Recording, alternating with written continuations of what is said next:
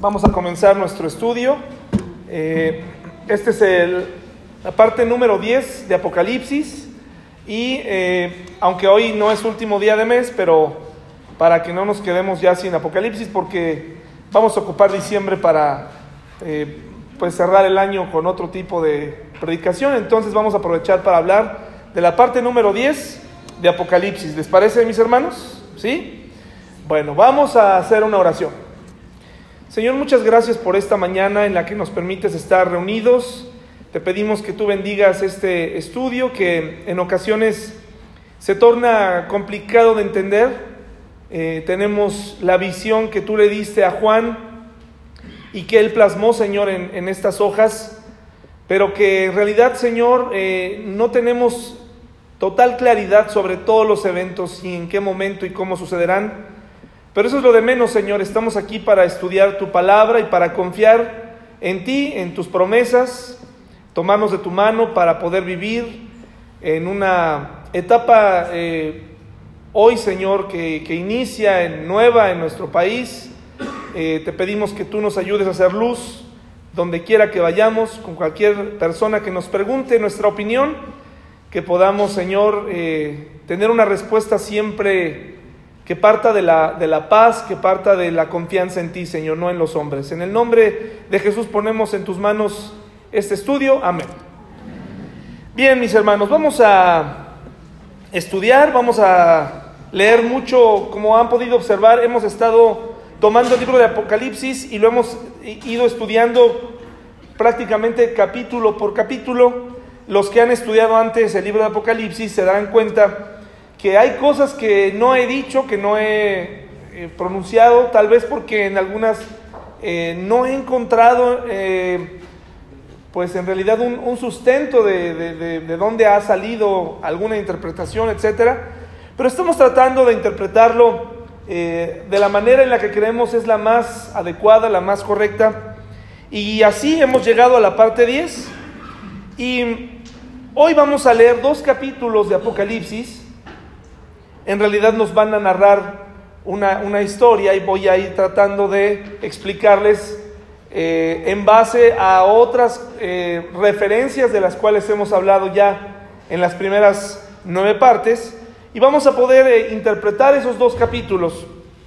Recuerde que Apocalipsis no es tan complicado interpretarlo en cuanto a los símbolos que tiene porque esos símbolos se encuentran en la Biblia y podemos interpretarlos con la propia Biblia.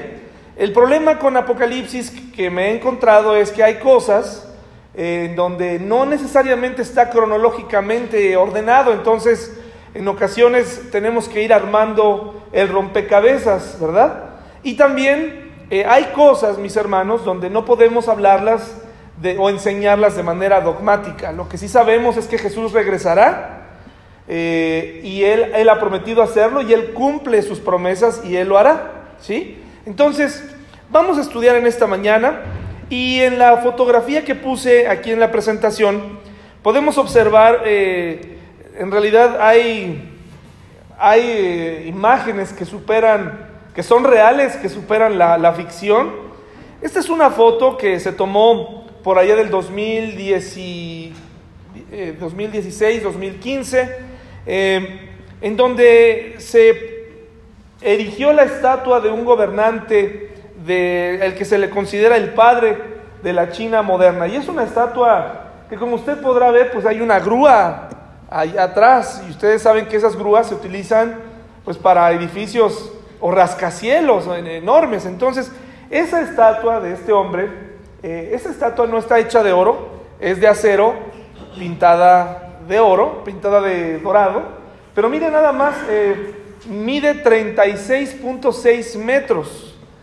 Qué, qué, increíble, ¿no? Qué, este, qué estatua tan grande, qué inversión tan grande de, de las personas que decidieron construirle a Mao. Y además no eligieron muy bien dónde construirla porque la pusieron en una de las regiones que él mismo este mismo gobernante azotó con hambre, ¿no? O sea, fue de los, de los lugares más abatidos por su gobierno y ahí le pusieron su estatua, ¿verdad? Entonces, eh, Ya esta foto que está aquí en pequeñito, en el 2016 o a finales del 2016, se desmanteló porque no cumplía con ciertas normas del gobierno local, en fin, de tal manera que esa estatua ya no existe, pero la puse ahí para ilustrar lo que puede hacer el corazón del hombre, la idolatría. Eh, es increíble cómo podemos llegar a hacer algo así. La estatua de un hombre al que endiosaron, al que pusieron ahí sentadito como en un trono, eh, para que todo mundo lo pudiera ver y todo mundo lo pudiera venerar. Así de terrible es la idolatría. Y aunque ya no exista esa estatua, y ahí al lado aparece eh, una pequeña imagen donde está siendo desmantelada, pues aún así hay mucha idolatría y hay muchas estatuas en muchos lugares del mundo. En México tan solo, me parece que en Cholula hay más de 100, si no me equivoco, más de 100 iglesias. Y aunque hay que dejar claro, hay que dejar claro que en los estatutos de la Iglesia Católica no, eh, digamos, para ellos también está prohibida la idolatría, también está prohibida la idolatría. Si, ustedes hablan con un sacerdote, pues para ellos, ellos te van a explicar de una manera muy diferente eh, los diez mandamientos, específicamente en la parte de las imágenes. Pero para ellos también está prohibido. Sin embargo, eh, terminan cayendo en ese tremendo, eh, gracias mi hermano, en ese, eh, en ese pecado de la idolatría también. Ahora, no nada más ellos, también nosotros podemos caer en eso y, por eso vamos a hablar no solamente de los ídolos de metal o de, o de o físicos o de porcelana o de, del material que sea, sino vamos a hablar de otra clase de ídolos de los cuales nos habla Apocalipsis también al final de los tiempos. Y es necesario nuevamente hacer un breve repaso sobre las siete escenas intermedias que existen entre los capítulos 10 al 14. Ya vimos la mayoría de todas ellas, ya vimos cómo se distribuyen y vimos una en especial donde se habla de los tres ángeles que vuelan, que ellos dan eh, señales o nos dan unas, una, eh, tres visiones o tres mensajes en medio de la gran tribulación que ya a estas alturas me parece que todo el mundo tiene claro cuánto, en dónde, y bueno, en dónde, pues es en todo el mundo, pero cuánto dura la gran tribulación y qué es. Eh, y una de ellas es predicar el Evangelio, mensaje también para nosotros. Habla de que tenemos que tener lealtad a Jesús y en esa época en específico eh, los que estén en ese momento no deberán dejarse marcar por la bestia, o sea, el anticristo. Pero en el capítulo 17 y 18, Juan es llevado más específicamente por Dios, por un ángel, para que se describa perfectamente eh, una de las visiones, eh, la caída de la gran Babilonia. Todos hemos escuchado hablar de Babilonia, hermanos. Sí, ¿verdad? Babilonia es eh, para todos los creyentes la historia de, Daniel y sus amigos, específicamente aquella ocasión donde fueron eh, eh, pues obligados por Nabucodonosor para, para postrarse delante de una estatua enorme, es conocida por todos. Entonces, ustedes recordarán, Babilonia, y si no lo sabían, vamos a recordarlo, Babilonia tiene su origen precisamente su fundación en Nimrod. ¿Han oído hablar de Nimrod? Se le llama el primer valiente sobre la tierra, el primero que se puso delante de Dios, alzó su puño contra Dios. A Nimrod se le atribuyen los horóscopos, se le atribuyen una serie de, eh, creencias, eh, etc. Pero también se le atribuye la fundación de una civilización entera eh, que pretendía alcanzar el cielo. Y hoy en día también el hombre quiere alcanzar el cielo. Ya, eh, si se fijan, hay quienes, bueno, ya hay una competencia global por ver quién tiene el, el, eh, ¿cómo se llama? El edificio, el rascacielos más alto del mundo, ¿verdad? Entonces ya es una competencia global, que si está en Hong Kong, que si está en, que si está en, eh, Arabia, que eh, en Dubái, no sé, hay una serie de rascacielos impresionantes que nos hacen recordar la intención que tuvieron estos hombres en Babel. Babel significa confusión. Entonces ya usted sabrá, eh, Dios permitió a través de un juicio que los constructores de esa torre tuvieran confusión mediante eh, una confusión en sus lenguajes para que no continuaran. Y no porque hubiera, ellos al llegar al cielo pudieran escalar y llegar a, y hacer la guerra a Dios. Pero esa era la pretensión, ¿no? Esa era la pretensión, e, eso era lo que ellos buscaban. Eh, poderle hacer la guerra a Dios, poder llegar y tenerlo cara a cara y decirle, a ver, ahora sí dime lo que me querías decir, ¿no? Como si por estar allá a cierta altura pudiera hacerse igual a Dios. Entonces Dios, mediante un juicio, eh, pues termina con la torre de Babel, pero la idea, la idea de, hacerle la guerra a Dios, la, guerra, la idea de rebelarse a Dios continúa vigente hasta nuestros días.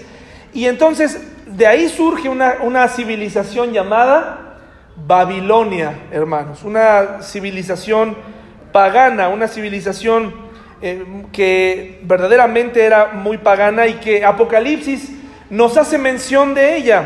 Entonces, había una costumbre en la, en la, en la vida de los romanos, había una costumbre, una costumbre eh, en cuanto a la vida de las prostitutas. Las prostitutas tenían que ponerse o tenían el estilo, no sé si por ley, la verdad, no, no lo sé, pero tenían la, la costumbre de ponerse en sus frentes su nombre y se ataviaban de manera elegante, de manera atractiva, de tal manera que se supiera que se dedicaban a la prostitución. De tal manera que Apocalipsis nos presenta el nombre de esta mujer y se lo pone en la frente y dice, lo que decía es Babilonia, la grande, la madre de las rameras y de las abominaciones de la tierra. Ese es el nombre de, esta, de este eh, símbolo que se utiliza en Apocalipsis para hablar de un sistema religioso. De tal manera que Babilonia existió, actualmente ya no existe como tal. Babilonia estaba ubicada en lo que ahora conocemos como Irak. De ahí que de algún tiempo se pensó que Saddam Hussein era el anticristo, ¿no? Probablemente fue un anticristo, pero recuerde que la Biblia dice que vendrán muchos anticristos, aquellos que se oponen a Dios y que tratan de imitar su obra. Pero entonces existió la Babilonia y esa Babilonia, esa civilización, por ejemplo, dice, eh, encontré un escrito que habla lo siguiente, en total en Babilonia había 53 templos de los dioses principales, 55 capillas de Merodac, 300 capillas de deidades terrenales, 600 para las deidades celestiales, 180 altares de la diosa Istar, 180 para los dioses Nergal y Adad y otros, Probablemente ahí se incluye a Marduk y otros doce altares para diferentes dioses. Por eso no es una sorpresa que Dios haya determinado destruir a Babilonia. Entonces, Babilonia existió, Babilonia fue un imperio temible, pero la Babilonia de la que está hablando ahora Apocalipsis es una Babilonia espiritual, ¿sí? nos está haciendo un comparativo entre lo que era Babilonia y en lo que ahora o en el futuro es, bueno, yo creo que ya no tan lejos, vivimos ya en una Babilonia. Hoy, hoy le preguntas a las personas en qué creen y muchas personas te dicen, pues yo creo en esto y aquello, pero ya muchos dicen, yo tomo de aquí y tomo de allá. Tomo de todo. Hoy la gente espiritualmente acepta un poquito de todo. Hoy el cristiano acepta un poquito de la iglesia de allá, un poquito de la iglesia de acá, un poquito de la iglesia, voy a tomar de este pastor esto, del otro pastor esto, de, y voy a, hacer de todo eso un conjunto. Y pareciera ser una observación muy sabia, pero es peligroso. ¿Sabes por qué? Y no es lógica, y no es racional. Porque en cuestiones de salud, si tú tienes un padecimiento, este razonamiento sería una verdadera tontería. Porque tú no podrías ir con un doctor y, podría, y entonces le dirías, bueno, a mí este doctor me dijo que tengo este problema, pero este otro me dijo, y entonces voy a hacer una, una mezcla de todos los medicamentos, de tal manera que no quede yo mal con nadie, ninguno de ellos, porque creo que todos tienen razón, y entonces voy a, a dedicar a cuidar mi salud con la mezcla de lo que todos opinan. ¿Eso suena lógico, hermanos? Claro que no, pero lo hacemos en la vida espiritual. En la vida espiritual las personas dicen, está bien tomar un poquito de, astrología, tomar un poquito de budismo, tomar un poquito de cristianismo, y todo eso le damos tres vueltecitas y me lo tomo, ¿verdad? Y esta es mi fe. Es un peligro, porque además muchas de esas creencias se contradicen entre sí. Por eso nosotros no enseñamos el ecumenismo, enseñamos que la palabra de Dios es la verdad.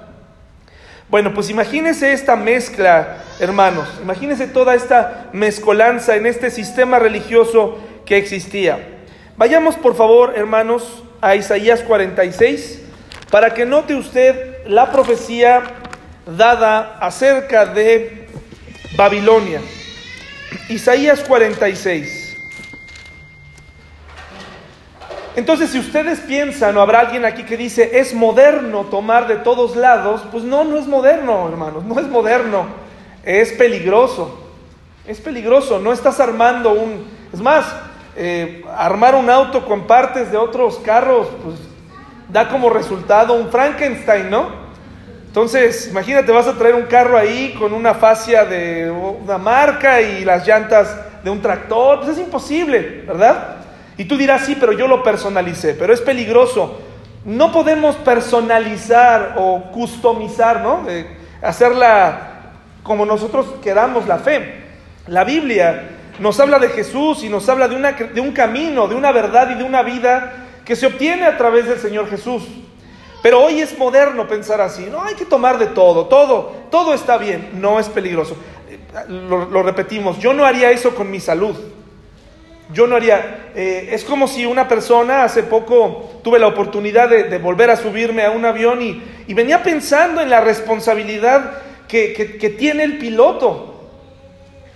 Venía pensando en eso, ¿no? Yo no conozco al piloto, yo no, no hablé con él, me hubiera gustado hablar con él, preguntarle sus antecedentes antes de subirme con mi hija y decirle, oye, si sabes qué estás haciendo, ¿verdad? Si sabes volar. O sea, nos, nos, no nos gustaría que ese piloto pues hubiera dicho, bueno, es que yo tomé clases, pues miren, realmente a mí tomé clase, eh, soy piloto de Fórmula 1, soy un excelente chofer, y como soy un excelente chofer, pues me gustan los aparatos y decidí subirme a volar un avión comercial.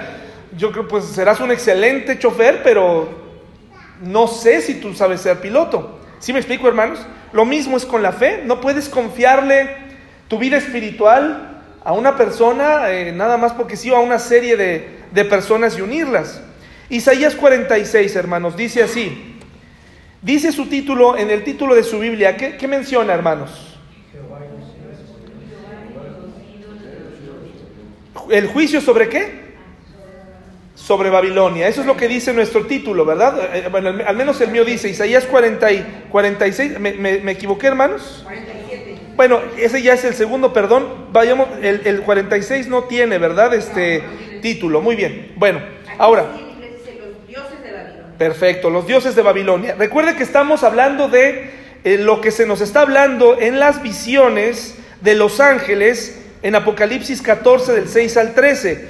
Y estamos tomando un tiempo porque el capítulo 17 y 18 de Apocalipsis hablan sobre esa visión más detallada del sistema religioso que se va a vivir en los últimos tiempos y que ya estamos viviendo nosotros, eh, hemos visto destellos de lo, que se, de lo que vive el mundo religiosamente hablando, ¿verdad? Entonces, Isaías 46, por favor, dice así, se los voy a leer. Se postró Bel, se abatió Nebo, son dioses. Sus imágenes fueron puestas sobre bestias, sobre animales de carga. Esas cosas que vosotros solíais llevar son alzadas, cual carga, sobre las bestias cansadas. Fíjese cómo está hablando Isaías en profecía de lo que van a ocurrir a los dioses, a las imágenes.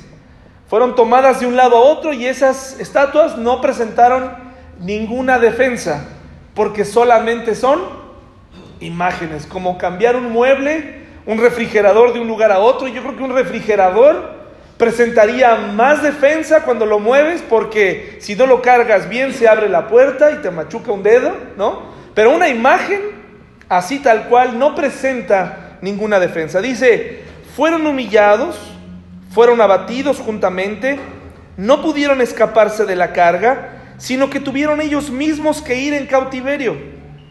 Oídme, oh casa de Jacob, y todo el resto de la casa de Israel. Los que sois traídos por mí desde el vientre, los que sois llevados desde la matriz y hasta la vejez, yo mismo, y hasta las canas os soportaré yo. Yo hice, yo llevaré, yo soportaré y guardaré. ¿A quién me asemejáis y me igualáis y me comparáis para que seamos semejantes? ¿Quién está haciendo esa pregunta, hermanos? ¿Quién? Dios está haciendo esa pregunta. Le está diciendo a las personas a través del profeta, ¿a quién me están comparando? No sé ustedes, en mi matrimonio trato de tener una convivencia respetuosa, espero que tú también lo hagas. Pero hay ocasiones, al, inicio, muy al inicio de nuestro noviazgo, hace ya casi 20 años atrás, eh, que de pronto salían, y no sé, y es algo muy común, de pronto vas con tu novia y entonces, o estás viendo una película y sale un actor, ¿no? Y entonces, ¿qué dicen las novias? Híjole, qué guapo está ese. Mi esposo dice, ¿no? Ese es mi esposo, ¿no? Y los hombres, ¿qué hacemos? Oh, qué guapa. Tenemos a nuestras actrices favoritas. ¿Y cómo te sientes tú como hombre? Pues a ti a lo mejor a ti te da igual, pero yo sí en algún momento dije, a ver, un momentito, por favor. Esto es lo que hay, ¿no? Esto es lo que hay. Este soy yo, este soy yo, ¿sí? No más. Yo no, yo no te comparo con nadie. Yo no tengo una actriz que es de mis sueños, en la que pienso, en la que no me pierdo sus películas. Yo sé que no es tu intención ofenderme, no es tu intención ofenderme, pero no me gustaría que empezáramos así.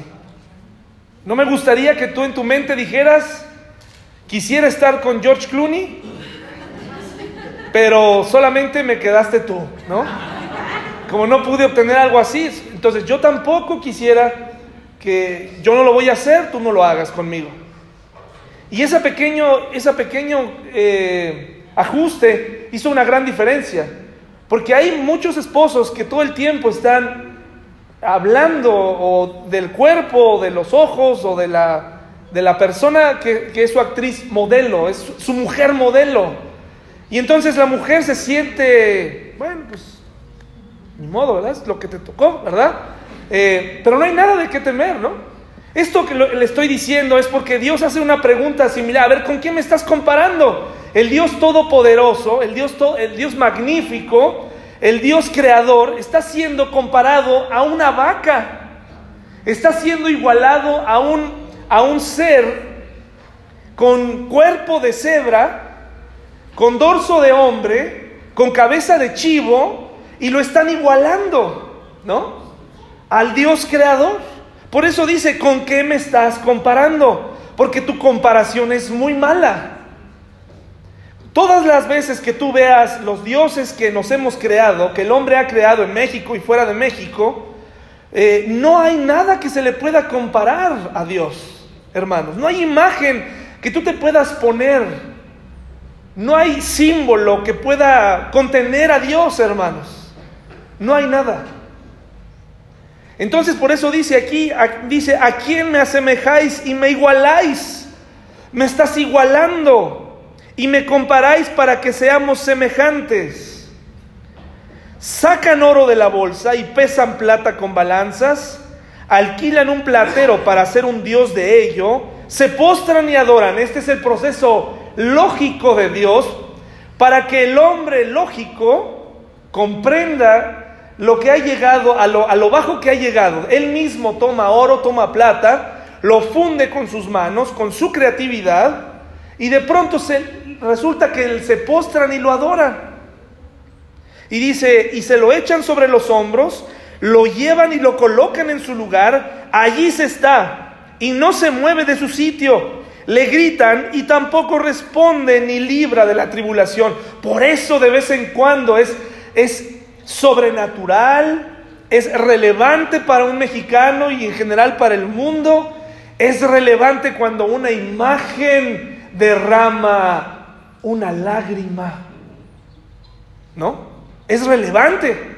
Porque nunca hizo nada en, 30, 40 años de haber sido creado. Y de pronto hubo una lágrima. Y si es de sangre, no hombre, es para que se haga toda una fiesta de, ese, de esa imagen que lo único que estaba haciendo ahí era adornar. Y la gente, hermanos, tiene fe. La gente se postra porque tiene fe, porque se les enseñó. Y hay que tener compasión. Y qué difícil es salir de la idolatría. Y qué difícil es poderle decir a una persona, no es necesario que te postres delante de esa imagen porque Dios te escucha y te ama. No tiene sucursales de piedra. Él está vivo. Él quiere acercarse a ti. Él quiere ser un Dios personal. No necesita darte una manifestación así. Él quiere tener una relación contigo. Pero aquí nos hace pensar en esto. Y la gente está tan ávida, tan necesitada de ver cosas que considera que en su vida real no puede ver. Que si se forma una imagen con la combinación de un aceite para auto y un poco de mugre, un poco de lodo, y se forma una imagen similar a la de ciertas imágenes, entonces la gente dice, aquí se acaba de aparecer una nueva virgen.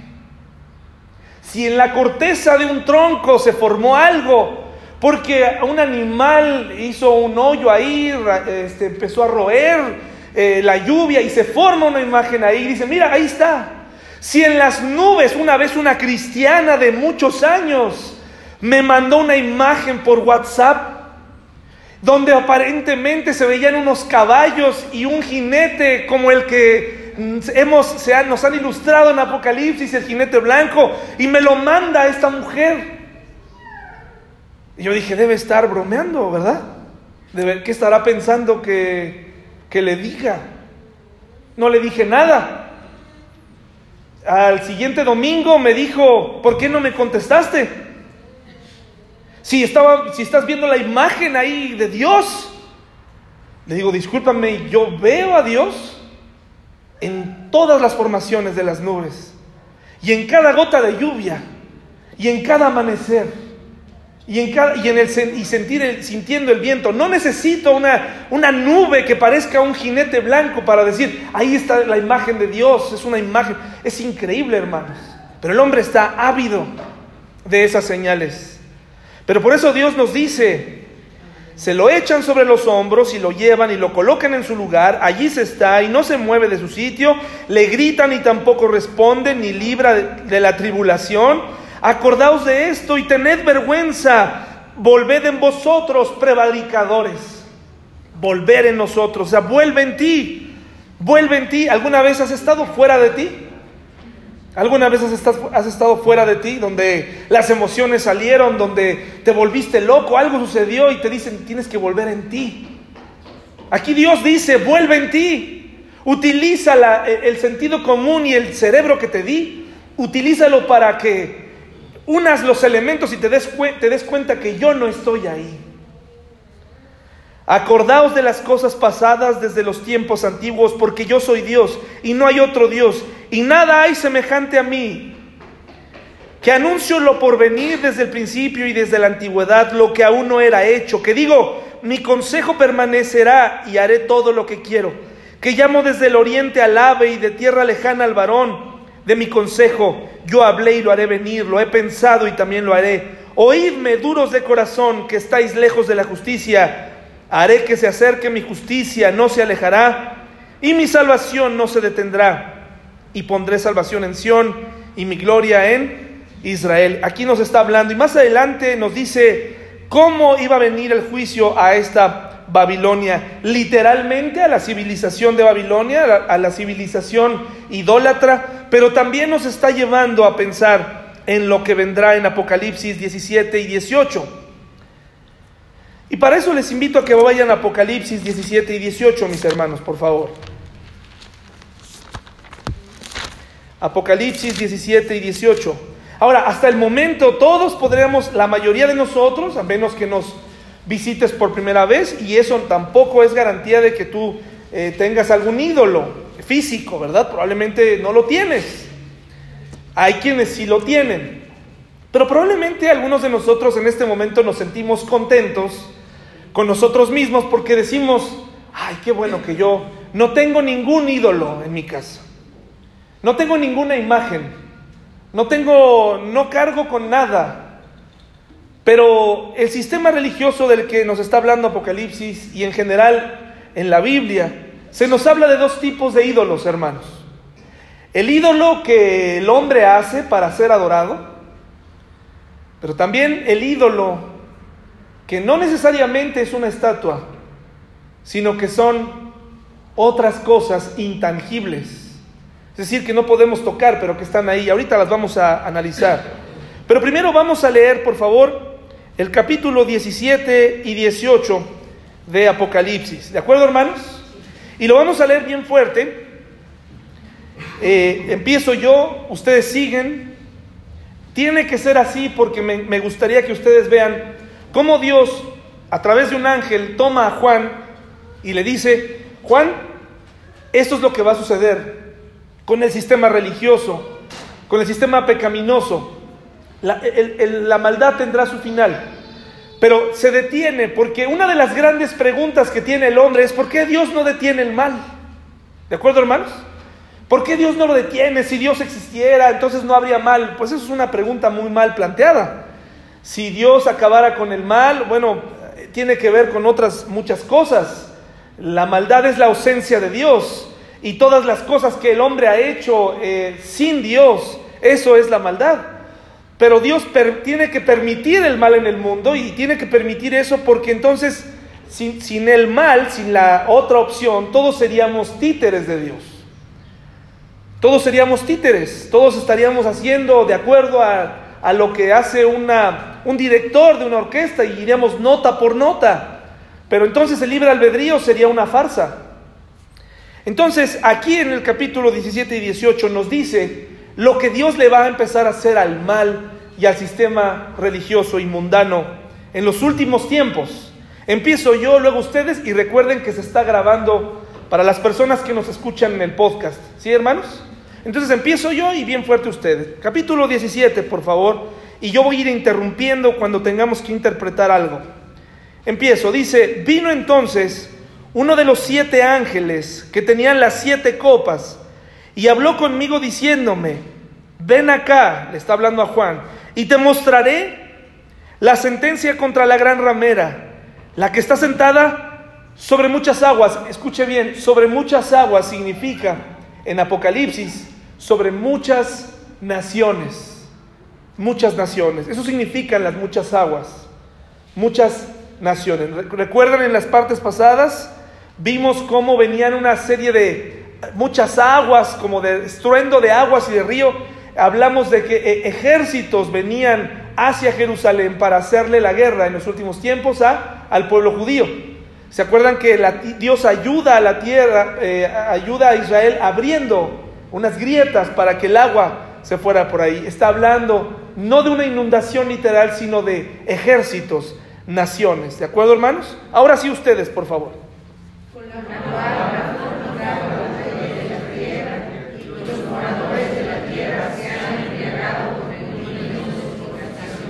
Y me llevó en el espíritu al desierto y vi una mujer sentada sobre una bestia escarlata, llena de nombres de blasfemia, que tenía siete cabezas y diez cuernos.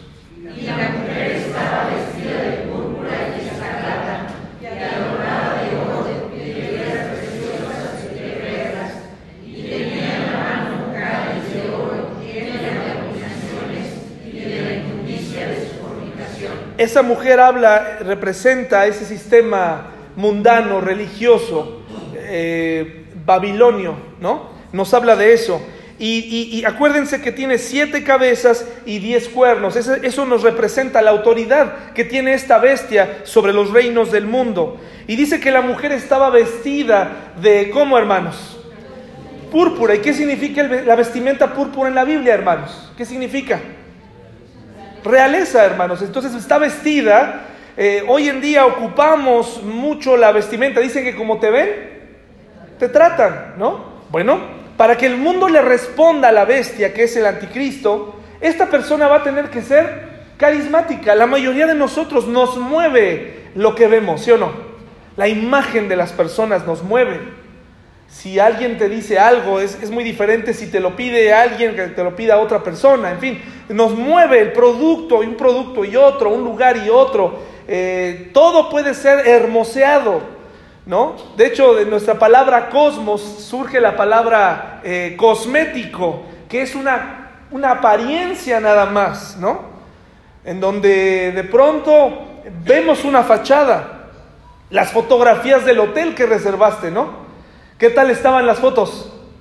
No, hombre, se veía, pero, uff, increíble. Entrabas ahí, ves la ventana, el balcón, eh, eh, tenía una tele grande, ¿no? Tenía todo funcionando, tina. Hombre, lo reservas. Y cuando llegas, ¿qué? Abres, dices, se viene el tufo así a cigarro, se viene el aroma así extraño de que alguien recién acababa de salir de ahí, ¿no?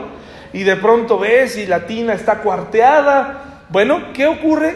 Nos gusta maquillar. Pues esta mujer está maquillando, ¿sí? Esto, esta es una fachada de autoridad para la gente, ¿sí? Y dice que estaba leyendo yo, ¿verdad? En el, en el, ¿Me toca el 5 a mí? Sí. sí, ¿verdad? Dice, y en su frente un nombre escrito, un misterio Babilonia la grande, la madre de las rameras y de las abominaciones de la tierra. Adelante a la mujer ebria de la sangre de los santos y de la sangre de los mártires de Jesús. Y cuando la vi, quedé asombrado con gran asombro. ¿De qué estaba embriagada? De todas las veces que engañó al mundo eh, con la matando eh, gente, verdaderos creyentes. Eh, mártires. Y aunque aquí podría estarse refiriendo a la gente de la gran tribulación, esto es algo que el sistema religioso ha hecho por durante años. La persecución a los cristianos está latente hasta hoy en día. Nuestro país es un país libre. En nuestro país no es necesario que nos pongan una pistola o nos amenacen. En nuestro país es suficiente con que le digan a un cristiano, vas a perder tu trabajo, ¿eh? Si sigues hablando de Cristo. Es suficiente. Es suficiente con que te digan, no te voy a invitar a la fiesta, ¿eh? no te voy a invitar, ya no te voy a hablar, no voy a ser tu novia. Y dice el cristiano, no, no, no, no, entonces sí, ya, olvidamos esto del cristianismo, ¿no? Te voy a sacar del consejo directivo, ¿eh? Si sigues hablando de Dios y del cristianismo, y dice el cristiano, no, sí, ya, ahí muere. todos los, nuestros mártires cristianos, si vivieran, les daríamos vergüenza a muchos de nosotros, ¿no? Porque dice la palabra de Dios en Hebreos que el mundo no era digno de ellos porque estuvieron dispuestos a morir, a dar su vida, y nos, y nos narra el tipo de muerte que sufrieron, ¿no? Aserrados, decapitados, quemados vivos, comidos por leones. El mundo no era digno, hermanos. Pero a nosotros, por lo menos en esta parte del mundo, nada más nos dicen rechazo social, ¿eh? Rechazo social y decimos, no, sí, mejor ya aquí no. Yo no quisiera ser un rechazado social. Y nos rendimos y ya no hablamos de nuestra fe. Entonces esta mujer estaba ebria de estos mártires. Y el ángel me dijo, ¿por qué te asombras? Yo te diré el misterio de la mujer y de la bestia que la trae, la cual tiene las siete cabezas y los diez cuernos. Adelante.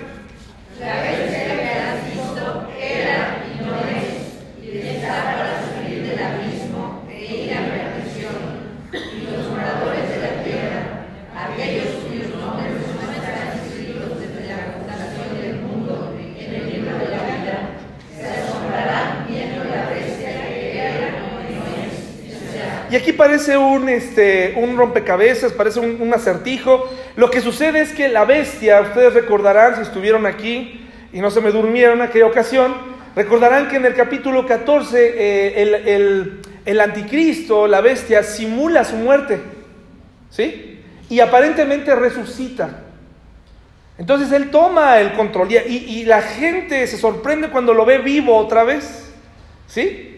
Por eso es que aquí se nos dice era y ahora ya no es y será porque resucita y dice, dice esto para la mente que tenga sabiduría, las siete cabezas son siete montes sobre los cuales se sienta la mujer, o sea, gobiernos, ¿verdad? Y, ¿qué más hermanos en el capítulo 10? Versículo.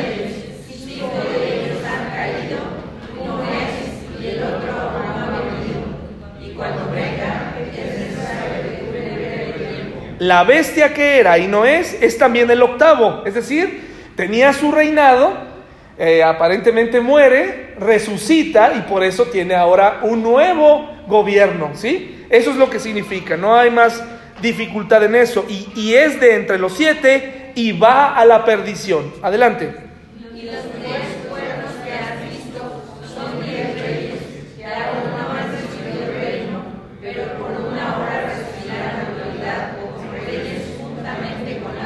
Y aquí no nos está hablando de una hora de 60 minutos, está hablando de que estos reyes aún no, no se les había sido repartido el poder, en su momento recibirán poder y se le unirán a la bestia. Nos está haciendo todo un compendio, una línea cronológica del poder de la bestia, el sistema religioso, el poder político y cómo se va a distribuir entre estos siete reyes y estos siete reinos.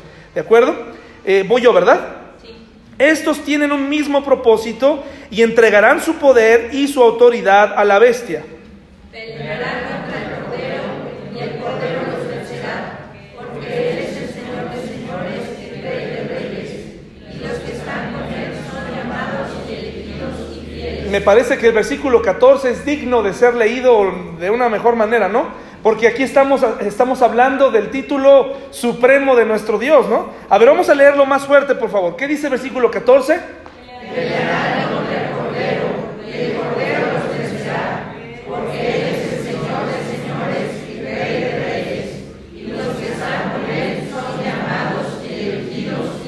¿Qué le parece? Entonces aquí nos dice el final, ¿no?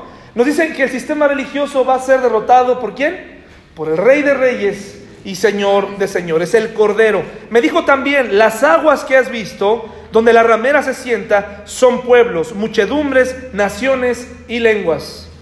Y los diez cuernos que viste en la bestia, estos aborrecerán a la ramera, y la dejarán desolada y desnuda, y devorarán sus carnes, y la quemarán con fuego. Porque Dios ha puesto en sus corazones el ejecutar lo que Él quiso, ponerse de acuerdo y dar su reino a la bestia hasta que se cumplan las palabras de Dios.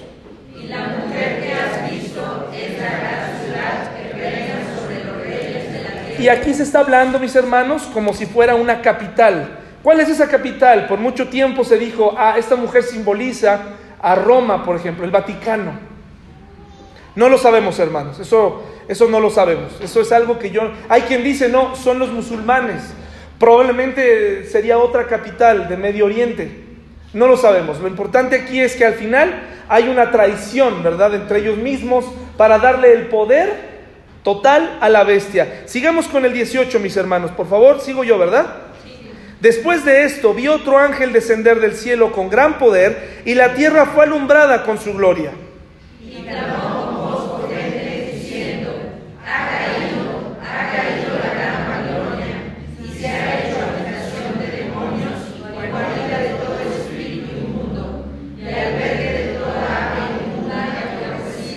porque todas las naciones han bebido del vino del furor de su fornicación, y los reyes de la tierra han fornicado con ella, y los mercaderes de la tierra se han enriquecido de la potencia de sus deleites.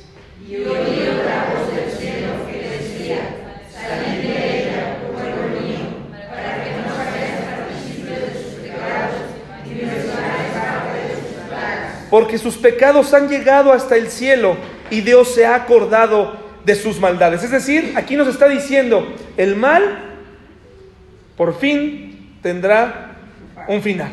su paga, ¿verdad? Al final. Adelante.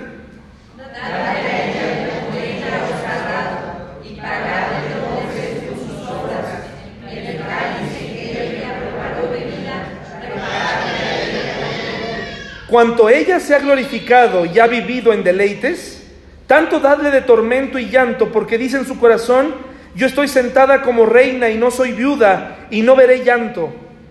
Por lo cual en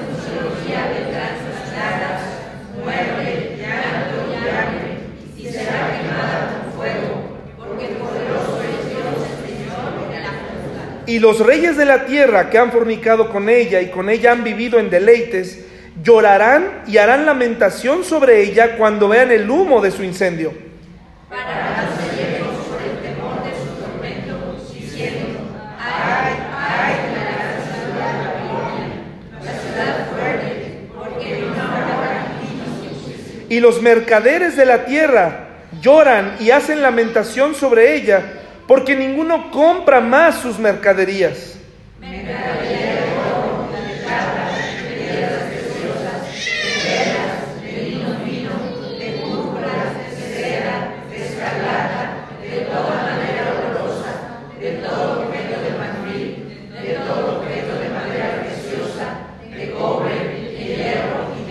Se da cuenta de la opulencia y de la, el poder económico que tiene esta Babilonia, esta capital. Se da cuenta cómo es un centro de distribución, es un centro de comercio, es un centro de poder.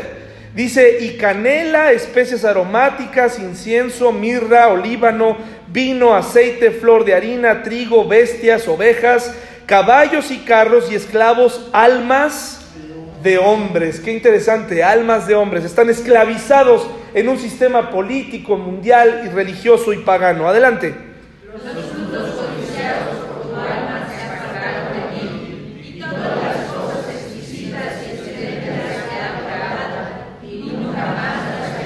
Los mercaderes de estas cosas que se han enriquecido a costa de ella se pararán lejos por el temor de su tormento, llorando y lamentando.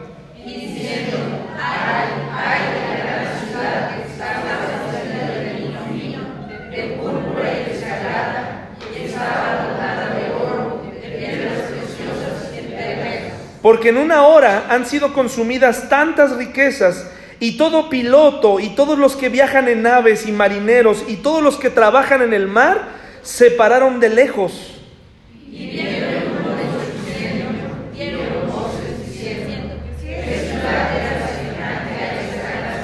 Y echaron polvo sobre sus cabezas y dieron voces llorando y lamentando, diciendo, ay, Ay de la gran ciudad en la cual todos los que tenían naves en el mar se habían enriquecido de sus riquezas, pues en una hora ha sido desolada.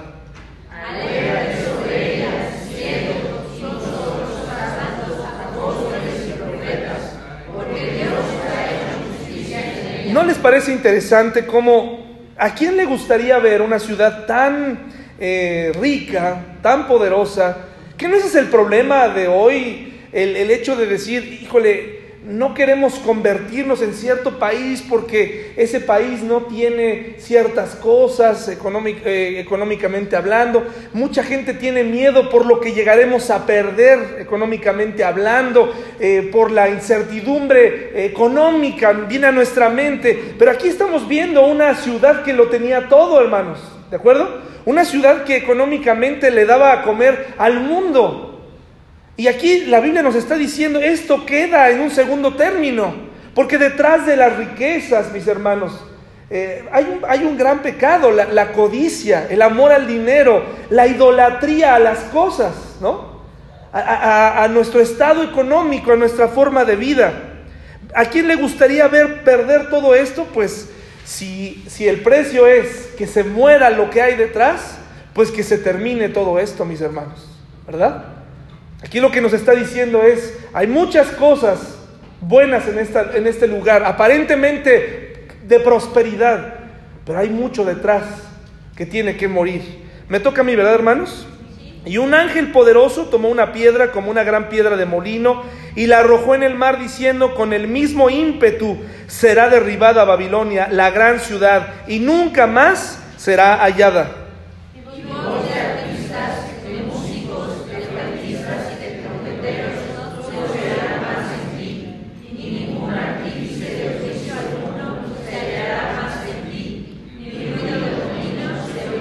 Es decir, no habrá más máquinas, no habrá más líneas de producción, no habrá más logística, no habrá más nada. No habrá más nada, dice aquí. No se oirá, no se oirá nada, ni ruido de molino, ¿sí? ni oficio de alguno. Se acabará el trabajo. Al final, ¿qué es lo más valioso para el hombre, hermanos? ¿Qué es lo que, qué es lo que a lo mejor todo esto no le, no le permite ver al hombre? ¿Qué es lo más valioso que tiene? ¿Qué es lo más valioso, hermanos? Pero en realidad, ¿qué es lo que más vale? Le hemos dado mucho valor a esto, pero ¿qué es lo que más vale? ¿Cuál es lo más valioso que tienes? tu alma, es tu alma. Al final lo demás no importa. ¿Cómo decía el rico? ¿Cómo le dijo a, a, su alma? Bebe, ¿verdad? Regocíjate. Pero ¿qué dice e, esa parábola? Necio, ¿no sabías que esta noche vienen a pedir tu alma? ¿De qué sirve, dice la palabra de Dios, si ganares el mundo pero perdieres tu alma? Es un, es un nuevo enfoque para ver lo que realmente vale tu alma. No te estoy invitando a no trabajar, no te estoy invitando a no hacer nada. Te estoy invitando precisamente a valorar la salvación que tenemos en Cristo, aunque todo lo demás fallare. Y siempre que hay tribulación, si no pregúntenle a Habacuc, ¿verdad? Aunque falte el producto del olivo, aunque no haya ovejas, en los establos, ¿verdad? Con todo que yo me alegraré en ti, ¿verdad? E, es un reenfoque, ¿qué es lo que más me importa? ¿Y por qué estamos tomando mucho tiempo hablando de esto? Porque al final, mis hermanos, el mundo será idólatra. El mundo y muchos de nosotros hemos perdido de vista sobre qué es lo que más importa en nuestra vida. ¿Qué es lo más valioso? Nuestra alma, ¿Y dónde pasaremos nuestro destino eterno? Decía Pablo, yo sé en quién he creído y que Él es fiel para guardar en mi depósito, ¿no? Mi fe, lo que yo le dejé, mi alma.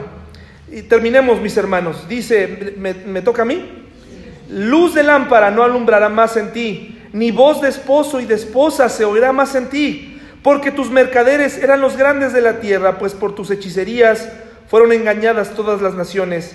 Y en ellas se halló la sangre de los profetas y de los santos y de todos los que han sido muertos en la tierra. Este sistema político, religioso, idólatra, de tener más, hacer más, sin importar por encima de quién tengamos que pasar, ha ocasionado la muerte de personas creyentes y no creyentes y por lo tanto la perdición de millones de almas. Ese es el peligro de la idolatría. ¿Qué cosa es un ídolo, mis hermanos?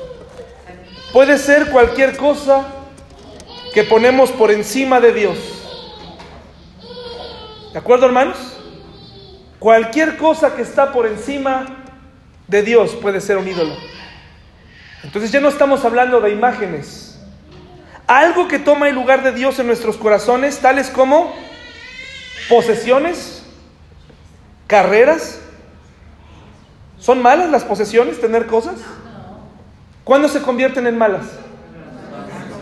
Cuando toman el lugar de Dios. ¿Carreras? ¿Te gusta tu carrera? Sí. ¿Cuándo está mal? ¿Te gusta, ¿Te gusta tu esposa? ¿Te gusta estar casado con ella? aunque no sea o no se vea como alguna actriz. ¿Pero te gusta? ¿Estás enamorado de ella? ¿Cuándo está mal esa relación? ¿Cuándo está mal? ¿Amas a tu mamá? ¿Está bien amar a tu mamá y honrarla? ¿Cuándo está mal? Cuando es un amor enfermizo. Cuando casi le preguntas a ella, sobre el rumbo de tu vida, pero tu mamá no va a responder por ti en el juicio. No va a responder delante de ti en el tribunal de Cristo cuando te pregunte, oye, yo te di muchos dones. Ay, déjame preguntarle a mi mamá por qué no los ejercí, Señor. Dame, déjame traerla a doña tal, a don tal, déjame que te presente. No, ese es un problema. Amar a tu mamá, amar a tus papás, no tiene nada de malo, al contrario, Él nos invita pero aún las relaciones personales se vuelven un problema cuando toman el lugar de Dios. ¿Tus hijos está mal amar a tus hijos? ¿Sabes? Un matrimonio está mal desde el momento en el que los hijos empiezan a tomar el lugar que tenía tu esposa. Ahora ya no quieres hablar con esa persona, ¿verdad? Ahora quieres tener nada más a tu hijo, a tu hija, es lo máximo. A tu esposo ya no, ya no te importa tu esposo, ya no te importa tu esposa. Toma tu lugar, toma el, toma el lugar que, que tú deberías tener ahí. Y empieza todo mal. Y ahora imagínate, si los hijos ocupan el primer lugar, ¿tú crees que Dios tiene cabida ahí? Entonces muchos matrimonios tienen problemas porque pierden de vista la posición de cada uno y la posición de Dios en la familia. En realidad no fue el adulterio lo que destruyó el matrimonio, no fue la crisis económica, no fue nada de eso. Fue que Dios nunca estuvo en el lugar adecuado, hermanos. Ese es el problema con el mundo. El problema no es que la gente no cree en Dios, la gente puede llegar a creer en Dios, un ateo puede llegar a creer en Dios. El problema es dónde lo van a colocar en su vida. Y la prueba hoy la podemos ver aquí, hermanos. Hay quienes dicen el domingo, no voy a la iglesia porque mi esposo, porque mi, mi hijo necesita de mi atención, es un hijo pequeño, a menos que esté enfermo. Creo que necesitas quedarte en casa. Pero si es porque no quieres eh, molestar a nadie o, porque él no quiere venir y, tú le haces caso. Hay muchos papás que le preguntan a sus hijos, ¿quieres ir a la iglesia? No. Muy bien, lo obedeciste. Eres un idólatra. Eres idólatra. Le quitaste su lugar a Dios. Eres idólatra. Eres cristiano, pero eres idólatra. No, pero es que yo no tengo imágenes. No, pero ¿qué tal la imagen de tu hijo? ¿Qué tal la imagen de tu esposa diciéndote, hoy no hay que ir? Mejor ponte a lavar el carro, ¿no? Vamos a pasear. No, hermanos, tenemos que aprender a tener y darle su lugar a Dios en cada momento de nuestra vida. Llega la familia de visita, hermanos. ¿Y qué le decimos? No quiero ser descortés. No quiero dejarlos. ¿Por qué no los invitas a la iglesia? ¿Qué crees que van a ver aquí que los decepcione, ¿no? Tienes que invitarlos. El negocio no se vino abajo porque no tengas talento. No se vino abajo porque no, eh, porque no, no eres buena en lo que haces o bueno. Se va a venir abajo porque tomó, le quitaste lugar a Dios y se lo diste al negocio. Por eso se vino abajo el negocio. Porque le quitamos su lugar a Dios. No necesitas comprar espacios de publicidad. No necesitas ser mejor o hacer, dar un mejor servicio. Lo dabas. Pero Dios no va a bendecir nada de lo que le quite su lugar. Qué interesante, ¿verdad? Dios no va a bendecir un matrimonio donde Dios no ocupa el primer lugar. Así es como funciona, hermanos. Yo tengo una relación con Dios como esposo, tengo que hacerla crecer para entonces poder amar a mi esposa con todo mi corazón y con toda mi alma, pero primero es Dios. De tal manera que un ídolo puede ser posesiones, carreras, relaciones, aficiones, deportes, entretenimiento, metas, codicia, adicciones al alcohol, drogas, apuestas, pornografía, etc. Algunas de las cosas que idolatramos son claramente pecaminosas, pero muchas de las cosas que idolatramos pueden ser muy buenas, tales como las relaciones o carreras. Mi pregunta es, ¿somos idólatras, hermanos? Apocalipsis 18:4 nos hace la invitación a todos, nos dice, y oí otra voz del cielo que decía, salid de ella, pueblo mío, para que no seáis partícipes de sus pecados ni recibáis parte de sus plagas. En otras palabras, nos invita a salir de este sistema religioso, de un sistema religioso en el que estamos inmersos todos. En Apocalipsis nos está hablando que ese momento acabará, pero traduciéndolo a este momento, es una invitación para salir de ahí, salir de este sistema. Y aquí nos vamos a despedir de las personas que nos están escuchando en el podcast, con eso tiene suficiente, pero unos minutos más para los que están aquí en esta mañana. Vivimos en tiempos de mucha pluralidad, hermanos, donde se enseña a las personas que de alguna u otra manera